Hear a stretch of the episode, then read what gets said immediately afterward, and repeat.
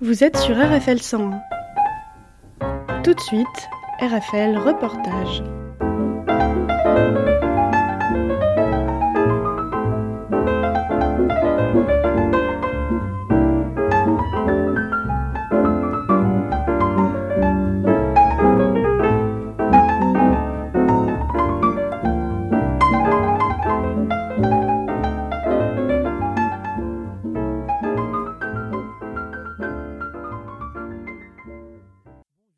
D'être en compagnie de Laurence Thénon-Herman, présidente de l'AFM.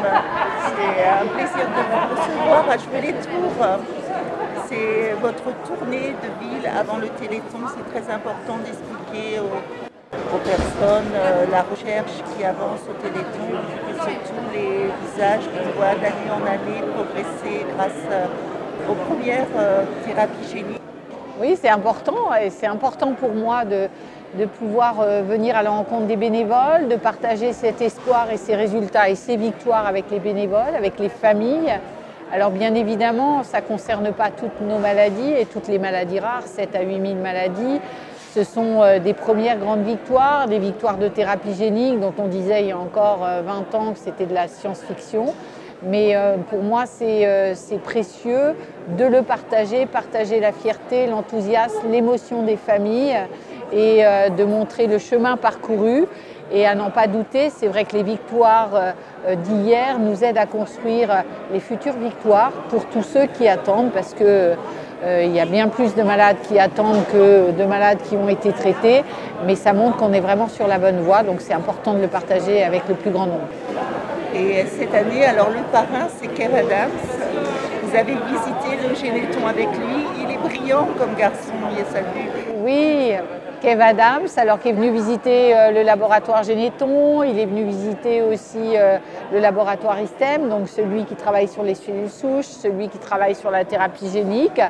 Euh, un jeune, parce que c'est le plus jeune de tous nos parrains, il a 31 ans, donc un jeune parrain, très motivé, très engagé, très sensible, euh, brillant aussi intellectuellement, euh, qui a pris en quelques heures seulement euh, un cours en accéléré sur la génétique et les thérapeutiques, très enthousiaste et vraiment on est, très content d'avoir ce jeune parrain dynamique qui va faire qui va être un formidable ambassadeur bien sûr sur le plateau télé, mais qui sera aussi un ambassadeur sur les réseaux sociaux, parce que c'est, euh, il a une belle dynamique aussi sur le numérique.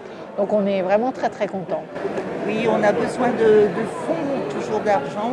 Les maladies, ça coûte cher, ça on sait. Surtout les, les traitements, thérapie génique, euh, c'est que ça coûte très très cher.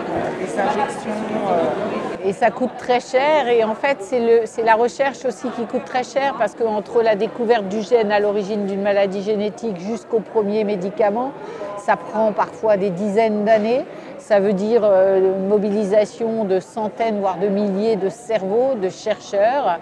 Et, euh, et ce temps-là, c'est aussi de l'argent. Ça veut dire aussi des engagements pluriannuels. Quand on débute un essai chez l'homme pour une maladie, eh ben, euh, euh, euh, ça veut dire qu'on s'engage sur 5 ans, sur 7 ans. On ne peut pas dire on va inclure des premiers patients et puis après on va euh, attendre et voir si on a les moyens d'inclure les autres.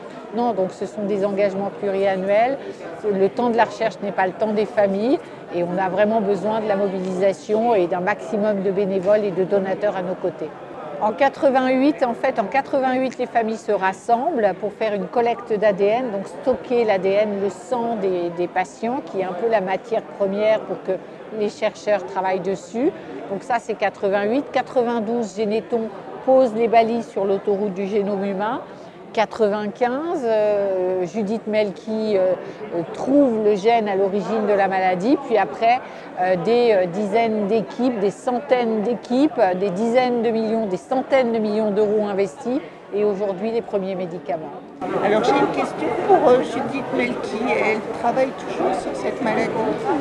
Elle travaille toujours sur la myotrophie spinale et sur des maladies cousines de la myotrophie spinale, donc elle est restée toujours dans sa ligne, la génétique et les thérapies issues de la connaissance des gènes et mieux comprendre les mécanismes physiopathologiques de la myotrophie spinale et des maladies cousines. Eh bien, un grand merci, euh, Laurence Thienot-Hermont, d'avoir répondu à mes questions et un grand plaisir. Et alors les couleurs du Téléthon cette année, ce sont les couleurs. Voilà, c'est les couleurs du Téléthon et colore ton Téléthon et c'est important de mettre en effet de la couleur dans la vie, de mettre de la convivialité, de mettre de la chaleur. Et je ne doute pas que tous ceux qui m'écoutent participeront au Téléthon, donneront un peu de leur temps, un peu de leur argent. On en a vraiment besoin. Et on ne lâche rien. Et on ne lâche rien. C'est le message du Téléthon 2022. Merci. merci. Merci à vous. Le message va passer. Merci. Merci.